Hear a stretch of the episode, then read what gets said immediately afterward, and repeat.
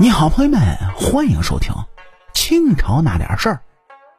今天这期故事呢，咱们要来讲讲这大太监李莲英，说一下这李莲英葬母这排场，它究竟能有多大呢？您各位要知道，满清政府作为封建历史时期的最后一个朝代，它的消失具有时代的意义。说，随着末代皇帝溥仪宣布退位之后呢，也就意味着统治了两千多年的封建帝制是彻底退出历史舞台了。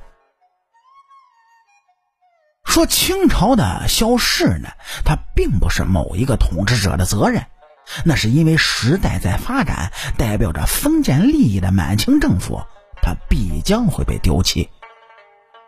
但是这人们呢，总是对这样一个庞然大物的消亡，他无法理解，甚至于呢，想要找到一个导致这一变化的罪魁祸首。你就比方说，慈禧太后。说慈禧太后啊，确实是满清朝廷的掘墓者。虽然她代表的是封建利益，但是慈禧太后是玩弄权术的代表，像什么权力呀、人民呀。那都是为他一个人服务的，所以就被钉在了耻辱柱上。而作为慈禧太后的近侍李莲英，他因为背靠慈禧这棵大树，所以也曾经是作威作福。很多人呢都以为这满清朝廷的灭亡与这李莲英他脱不了干系，因为啊，这慈禧太后和李莲英都是特别的奢华。您就比方说，李莲英葬母排场极大，说是这家伙为母亲办葬礼，一共用时三十五天，乡亲们是白吃白拿。那么，到底往家拿了多少？李莲英是一概不问。其实要说李莲英呢，那也是个穷苦家的孩子，作为家中的老二，他为了能够活下去，为了能够养活一家人。所以，他就选择了自残身体，走入宫廷之内，成为太监。其实呢，他就像是一个棋子一样，早已经被家里人给放弃了。因为他是家中老二，所以呢，他不必承担起传宗接代的责任。但是他却要来宫里头赚钱养家。如果不是为人机灵的话，那么李莲英可能啊早已在沉浮的宦海当中死亡了，但是呢，他偏偏有一双巧手，而且恰巧又得到了慈禧太后的赏识，甚至于呢，可以比得过慈禧太后身边其他的宫女儿。因此，他走进了慈禧太后，成为慈禧太后最为喜欢的一个太监。李莲英呢，就背靠慈禧这棵大树。从此飞黄腾达，是一人之下，万人之上，甚至连皇上都要看李莲英的眼色。说民国二十世纪初期呢，李莲英的母亲突然之间去了世，她眼泪婆娑的就跪在慈禧太后面前，希望慈禧太后啊能给她假期，让她回家是为母置办丧事。由于李莲英是慈禧太后身边最为宠信的太监，所以如果李莲英离开慈禧太后的话，必然会给慈禧带来诸多的不便。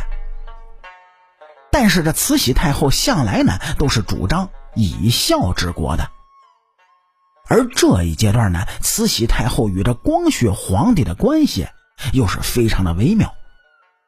所以啊，他准许李莲英回乡奔丧，同时又给了李莲英四十八万两的白银，告诉他如果不够的话，可以再找袁世凯来要。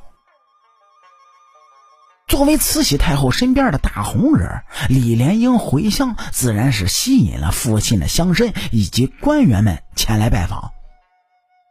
大家也都希望能够通过李莲英呢，去靠近。慈禧太后为自己争取一个锦绣的前程，当然，这也是李莲英想要的。李莲英回家之后啊，告诉家里人，为母亲办丧事的费用在五十万两左右。当时所有人听了这个数字之后，全都震惊了。作为一个普通人，谁的家里能拿出五十万两的白银去置办一个丧事呢？但是李莲英啊，同样也是非常小心。他告诉家里人说：“我们啊，只是普通人，所以不能够僭越，也不能够惹祸上身。”由于是缺少参照物，所以导致李莲英初期为母亲置办丧事并没有顺利的推进。直到第二年开春才顺利的进行。这场丧礼啊，完全呢就是以花钱为目的，而且为了凸显出李家人的富贵地位，这丧礼举办了三十五天。李莲英宴请了所有的乡亲邻居，乡亲们呢不仅可以白吃白喝，甚至还可以往家里拿东西。说在李家门口啊，有八口大缸，这八口大缸里面都放满了馒头、干粮以及鸡鸭鱼肉是等等等等。酒水呢也可以随意拿去。您各位要知道，当时正是青黄不接的时候，李莲英认为自己所做的这一切都是在做善事。而当葬礼结束之后，计算出此次葬礼的花费大概是在五十五万两左右，这是一个非常惊人的数字说光绪皇帝去世的时候，他置办葬礼也只是花费了五十万两，所以从这一点也能够看出满清政府的腐朽。一个太监葬墓能够有如此大的排场，我们也能够看到封建时期的社会制度的不公平。所以，满清朝廷就被推下了历史的舞台，那也是他必然的结局。好了，感谢您各位在收听故事的同时，能够帮主播点赞、评论、转发和订阅。